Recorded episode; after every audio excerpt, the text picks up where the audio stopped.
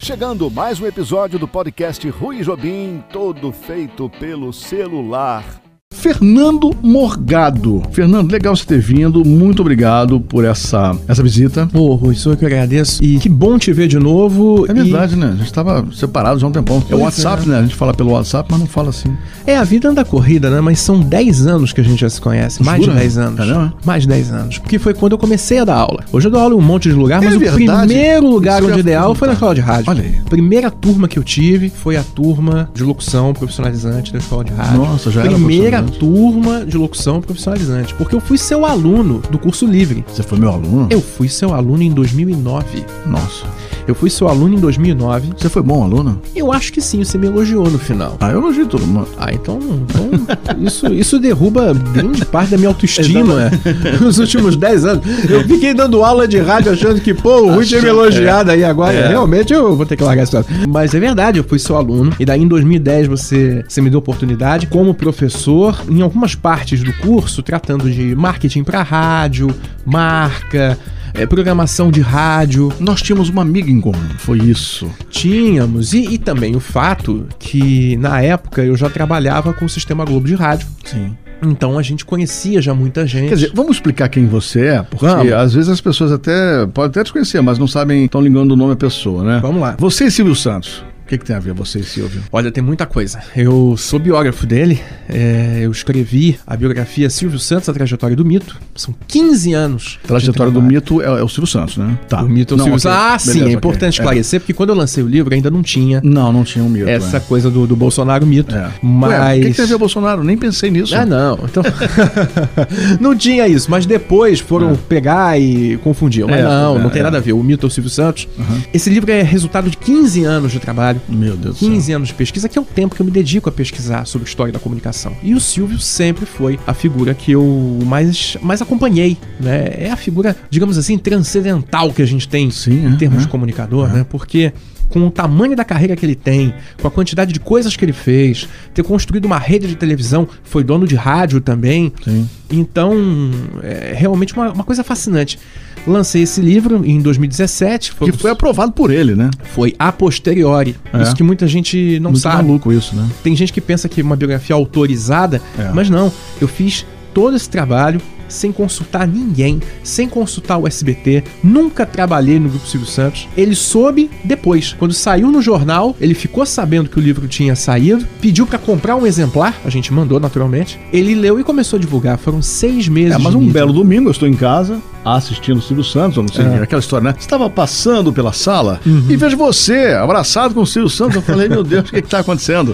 Pois é, pois é. Reconhecimento total ali, né? Total. Imagina Nessa- isso. Naquela altura, quando eu tive com ele, o livro já, já tinha vendido três edições. Agora já tá na quinta. Meu Deus. É, foi um best-seller e enfim, foi um trabalho muito, muito bom. Muito bom. Vamos mudar agora de personagem. Diga. Faustão. Você e Faustão. O que, que tem a ver você e Faustão? Faustão, Faustão escreveu o prefácio de um outro livro meu, o livro, a biografia anterior à do Silvio Santos, Sensacional. que foi a biografia do radialista, deputado, empresário, etc., Blota Júnior, que, junto com a esposa dele, Sônia Ribeiro, apresentou os festivais de MPB da Record, né, de 66, 67, 68, 69, e que foi muito importante na história do rádio, da TV, da música. E o Faustão, ele foi revelado pelo Blota Júnior. O primeiro emprego que o Faustão teve em São Paulo foi por indicação do Blota. É, eu vi. Então ele nunca esqueceu, ele nunca deixou de sentir gratidão pelo Blota. Foi um presente pro Faustão esse prefácio, né? Eu acho que sim, eu É. acho que sim. E a história desse prefácio pouca gente conhece. Eu consegui uma entrevista com o Faustão. Era uma entrevista que, no caso, acabou tendo que ser por escrito, porque ele não estava no Brasil, Uhum. ele estava em Miami na época. E aí o assessor dele me falou assim: olha, você me manda as perguntas, eu envio, e ele responde por voz, porque ele se sente mais à vontade falando. Ele, ele é um homem de rádio, ele nunca deixou Ah, de sim. ser de rádio. Ok, pegou as perguntas, gravou as respostas, transcreveram, me passaram. Quando eu li as respostas, as respostas elas estavam num texto corrido. Rádio. Exatamente. É. Ele respondia a todas as minhas perguntas em sequência, exatamente como a gente espera que alguém faça com um bom improviso. Fez isso, eu li o texto, inclusive o texto falava de coisas. No texto ele falava de coisas que eu nem tinha perguntado e falava de mim, falava do meu trabalho, de resgatar os apresentadores. Quando eu li o texto, eu falei: Isso aqui é o prefácio. E perguntei: só, Olha, eu posso publicar do jeito que tá na forma de prefácio. E aí me disseram: olha, o Faustão não costuma aceitar escrever prefácios, porque muita gente pede pra ele fazer e ele tem medo de magoar, faz pra um, não faz pra outro. Mas como é o Blota Júnior, acho que ele vai aceitar. E ele aceitou. Então é um dos únicos livros, acho que além do meu, só o da irmã dele, a Leonor Correia, é, que ele assinou um prefácio, acho que são só esses dois. E foi um momento muito importante pra mim, que me deu muita, muita honra e muito prestígio. Eu imagino, porque, deixa eu falar agora do meu prefácio também. Uhum. Não é só você que tem prefácio, não. Não, também Ah, claro tem que não. O prefácio. seu livro, inclusive, é maravilhoso. Então tá, então beleza. Agora, meu prefácio é de Fernando Mansur. Que é incrível. Eu preciso falar alguma coisa pra Não, você que é um estudioso de rádio? Pelo amor de Deus. Bom, Fernando Mansur você tá é um aqui pra falar patrimônio. sobre. eh, O papo de hoje é sobre a cena atual do rádio, né? Uhum. Então, É. já falamos de livros todos? Tem mais alguma Falamos, coisa? não, são Não, eu vários, tenho, mas eu tenho falamos outros, de eu tenho livros. mais livros seus. Você tem o primeiro. Tem o primeiro, que foi tem o aquela compilação, né? Uhum. A compilação do seu blog. Exato, tudo. que foi com 21 anos que eu lancei, faz 10 anos. Depois vieram muitos outros aqui, no México também, ah, com venda na América Latina toda. E tem sempre projetos por aí. Juntando tudo, autor, com coautor, colaborador, etc., são quase 10 livros Opa. nesses 10 anos. É. Então, juntando tudo, dá bastante coisa. Agora, sobre rádio, Rui, Isso. a gente está vivendo um momento desafiador, mas é um, movi- um momento fascinante também. É, eu também acho isso. Eu acho. Eu vejo um- Prefiro pensar assim. eu vejo muito mais oportunidade do que crise, propriamente dito. O rádio está passando por um momento de renovação da sua linguagem e está passando por um momento de renovação tecnológica também. Uma coisa tem a ver com a outra. Nesse momento, o Brasil está passando por um processo muito forte, especialmente no interior, que é a migração das emissoras do AM para o FM.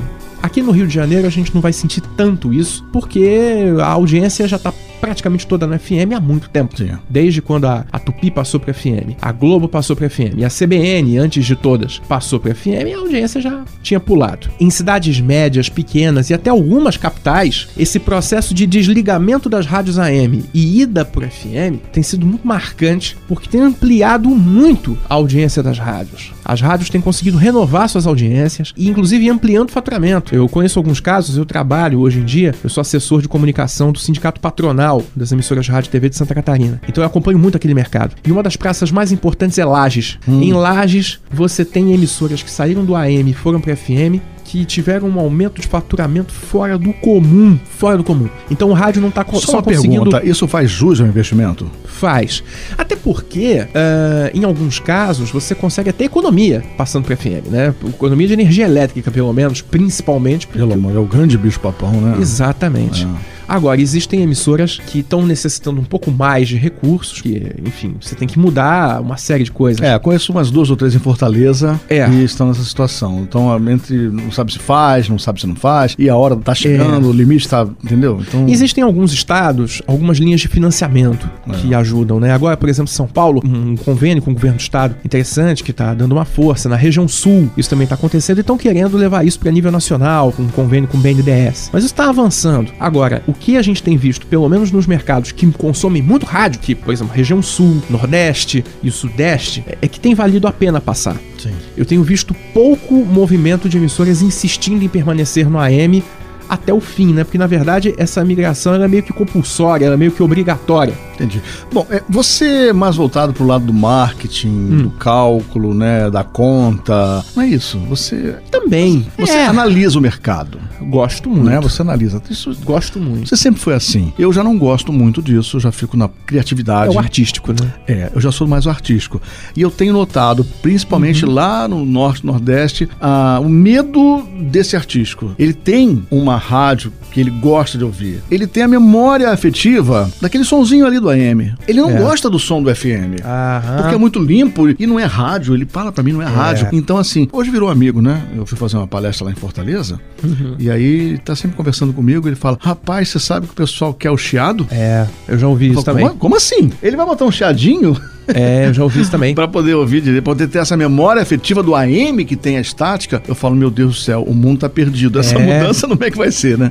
Exatamente, exatamente. Eu Já- já ouvi. Já ouviu isso também? Eu já ouvi e eu acho isso curiosíssimo, mas eu entendo. Não, eu também Porque entendo. rádio é hábito. Claro! É hábito. E isso é tão forte que as pessoas elas associam tecnologia com um estilo, com linguagem de programação, né? O tal do jeito AM, jeito FM, que na minha opinião é errado. É, Acabou, não tem mais isso. Não né? tem, é, é fazer rádio, é fazer rádio popular, fazer rádio qualificada, fazer rádio de notícia, fazer rádio de opinião. Mas seja na o que tua for. opinião, essa mudança vai dar certo? O FM estendido, como uns falam, a migração, Hum. isso tá dando certo? Olha, a migração tá dando certo sim. Nas- nos mercados onde isso tem acontecido, tem dado certo. O FM estendido é outra história, porque o- é, aí acontece que. Pode acontecer, quem sabe um dia, não sabe quando, aqui no Rio. Aqui no Rio, São Paulo, nos grandes centros, né? É, onde não cabe mais rádio no FM, então as AMs vão ter que passar por uma faixa nova que vai começar em 76,1. Ah, não deixa de ser uma boa ideia, né? É uma ótima ideia, isso já acontece em alguns países, mas aí vai exigir uma mudança dos aparelhos. Sim. Ou pelo menos uma mudança na programação. Né? Por exemplo, se você tem o celular, você pode pegar um celular Android, pega a rádio do ar, rádio comum. Tem. Em vez de começar em 89, vai ter que botar lá modo Japão. Exatamente. Pra eu começar vi em isso. 76. É o modo do Japão, exatamente. O modo Pra Japão. poder pegar. Isso em alguns Androids. Nem todos, hein? É verdade. É. Não, é verdade. Samsung. Então vai ter que exigir isso. Já tá tendo um movimento, que até ontem eu, eu tava fazendo uma palestra em Campo Grande junto com o pessoal da Bert. Tava lá o Cristiano Flores, que é o diretor-geral da Bert, e ele tava explicando que tá avançando no Congresso uma lei pra obrigar todas, todos os celulares feitos no Brasil a terem receptor de rádio. Isso, Já isso tem uns quatro anos ou mais, hein? mas está avançando. Parece que tá avançando. Isso pode dar uma nova vida e uma nova possibilidade pro FM estendido. Mas eu concordo com você, no FM estendido o buraco é mais embaixo. É diferente da migração. Que aí todo mundo já pode receber tranquilo. É na faixa que tá acostumado ali, entre 89, 88,1, 106. Você falou do FM estendido agora há pouco, enfim, do chip que pode ser obrigatório nos celulares, Uhum. tudo bem. Me fale sobre o rádio digital. Cadê o rádio digital? Hum, acho que rádio digital já não vai ver tão cedo. O que eu percebo é que, em vez de ter rádio digital, a gente vai ter é, rádio no FM e cada vez mais o uso de internet como forma de então transmissão. você respondeu a pergunta que eu ia fazer. Mais uma vez, o rádio se aproveitando da tecnologia para sobrevivência. Sem dúvida, como fez ao longo de 100 anos. É o que o rádio sempre fez. O rádio ele sempre teve essa capacidade de se renovar, de mudar e de se adequar à realidade que se apresentava. Foi assim quando a televisão surgiu, o rádio mudou, virou um rádio companheiro, um rádio que está em todo lugar. Veio o transistor que deu essa nova vida pro rádio. Opa. Veio o FM, o FM foi fantástico pro rádio, a quantidade de emissoras dobrou. Enfim, Foi bom pro Sarney também, que deu emissora. deu emissora para todo mundo. lembra da RPC? Eu lembro. Beleza, né? É. RPC, que era nacional, né? Foi privatizado na época do Sarney, né, também? É, isso. Foi. É Era a Rádio Nacional FM. Nacional Eu FM. trabalhei na Rádio RPC. É verdade. Eu trabalhei lá, fazia as partes da manhã. Era na Praça Mauá, né? Era na Praça Mauá, que é aquele prédio, hoje eu vejo aquele prédio, dá vontade de Adoro. chorar. né? Putz, prédio lindo daquele. É lindo. Palestra, o que eu vejo você fazendo palestra, tudo que a palestra que eu, que eu vejo tem Fernando Morgado, eu falo, meu Deus do céu, ele não para de falar, ele tem assunto pra isso. O que que tá acontecendo? Pois é, já são 10 anos fazendo palestra aqui É. no Brasil e fora também, é, falando muito de comunicação. Sim, sim. muito de comunicação para quem faz comunicação. Então, são palestras para donos de emissoras de televisão, donos de rádio, radialistas, empresários em geral que trabalham com comunicação, estudantes. Faço muitas palestras em parceria com as entidades que representam o setor. Então, a ABERT, que é a Associação Nacional, a Associação do Paraná, que é a AERP, a CAERT, os sindicatos patronais, o CERT de Santa Catarina. E, através disso, a gente vai disseminando informação sobre esse, esse meio. Porque você sabe, Rui, você trabalha com isso há tantos anos, na parte de capacitação de, de profissionais, sabe disso. É muito difícil pro radialista lá do interior ter acesso à informação e à formação de qualidade. Quando você chega, quando você é na região sudeste, eles endeusam você, né? É muito, é muito complicada a É realidade. como se você fosse uma solução pra todos os problemas, né? E quando você olha a realidade dessas cidades e vê a importância que o rádio tem, isso sensibiliza muito. Mas você faz palestra e consultoria também, né? Sim. Tô vendo aqui no seu site, fernandomorgado.com, Isso. não é isso? Exatamente. fernandomorgado.com. Estratégia de marca, parecer técnico, planejamento estratégico É. e produção de conteúdo. Bacana. De repente alguém quer contratar você para fazer uma palestra, Uhum. como é que faz? É só entrar nesse mesmo site, Rui, no site que você disse, fernandomorgado.com. Lá tem os temas de palestra e também tem os temas de consultoria. Eu agora tenho feito também muitas consultorias nessa parte de pesquisa de mercado, análise de audiência, análise de comportamento, tendências. Inclusive, em breve vai sair um estudo novo Uhum. que eu estou realizando em parceria com uma entidade do setor de, de rádio e televisão. Então sempre tem novidade. Fernando Morgado, eu tenho estudado muito através do Google, inclusive, Uhum. essa a tecnologia para a informação igual à educação. Tudo vira educação e eu acho que é a única forma de salvar esse país. Meio ambiente e educação, para mim, são fundamentais. Você é muito voltado também à educação. A tecnologia vai impulsionar a educação, assim como eu acho que vai. Olha, eu não só acho, deve existir uma obrigação por parte de todos os educadores de trazer a tecnologia para dentro de sala de aula. A gente tem que sair um pouco do pedestal, sair um pouco do altar que a gente próprio se põe, a gente educador, e levar o que a gente sabe, o que a gente gosta, o que a gente tem para passar para a vida real. E a vida tá cada vez mais conectada, tá cada me- vez mais em volta do celular. A gente tem que mudar nós educadores a forma como a gente se relaciona inclusive com o celular. Uma vez conversando com um colega, professor, ele dizia o seguinte: o professor tá virando cada vez mais um orientador na busca pelo conhecimento que tá aí disponível de várias formas. Ele é meio que um curador de tudo que o ser humano vai Mas é claro, Juntando, sim, né? eu acredito, porque é muita informação Exato. para o aluno, inclusive, né? Ei, Por de- isso que eu acredito na sala de aula invertida. Hum. O sujeito lança a matéria, a pessoa, o aluno pesquisa e na outra aula fala-se sobre. É uma metodologia ativa, né? Você está é. trazendo um retorno. E curiosidade do aluno.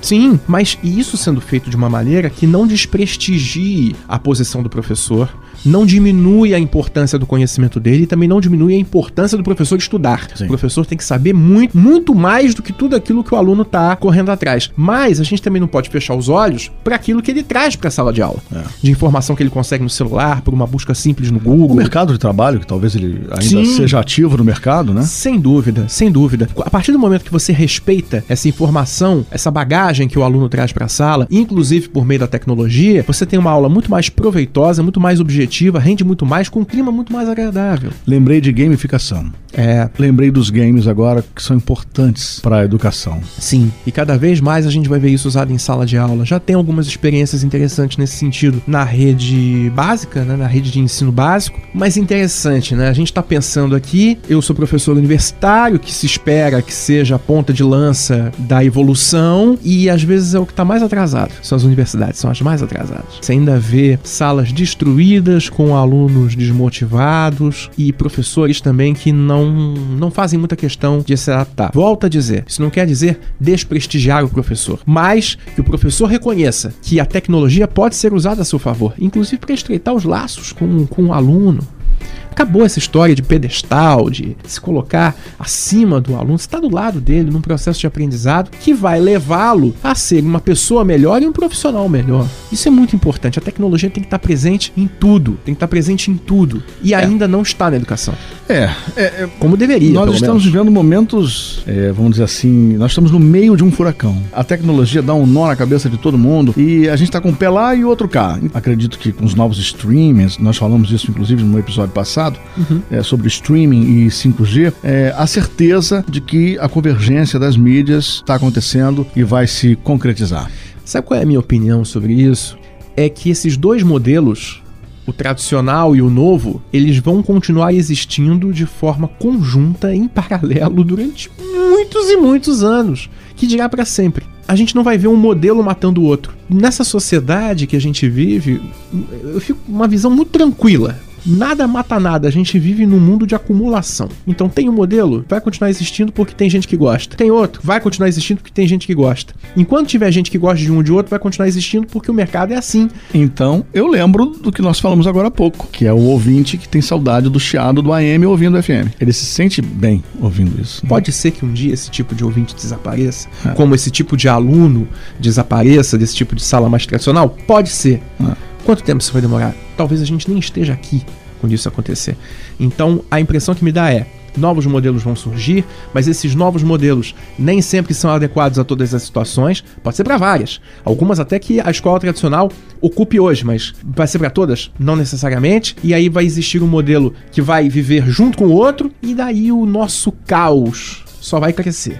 que é o que a gente está vivendo hoje na comunicação. Exatamente. A gente tinha 5 mídias até 30 anos atrás, agora tem 12. E vai virar 20. E a gente vai estar aí rodando os pratinhos, deixando tudo em pé, porque assim, é, é acúmulo. acúmulo. Antes eram poucos falando pra muitos, hoje são muitos falando pra muitos. É E Em isso. quem acreditar, né? Como eu vou escolher? Eu acho que tem que ter uma barra de favoritos pra você. Uhum. Isso, é, isso é muito interessante. Bom, então Fernando Morgado, escritor, professor universitário, marketing, que é, é tanta coisa que eu até esqueço. É, palestrante. Palestrante, o que, o que você escritor. quiser. Você está fazendo o seu dever de casa. Tenho trabalhado nesse sentido há muito tempo. Então tá bom.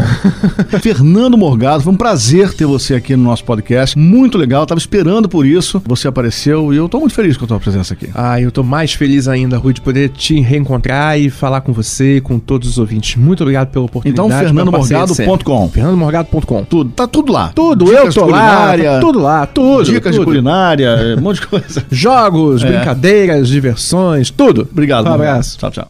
Opa! Nunca é demais lembrar que este podcast é gravado, editado e apaixonadamente produzido pelo telefone. Se você quiser participar, mandar uma sugestão ou até mesmo um áudio, o e-mail é ruijobim@gmail.com, Rui com Y, tá bom? E o WhatsApp 21 9751 73771. Podcast Rui Jobim, oferecimento www.escoladeradio.com.br.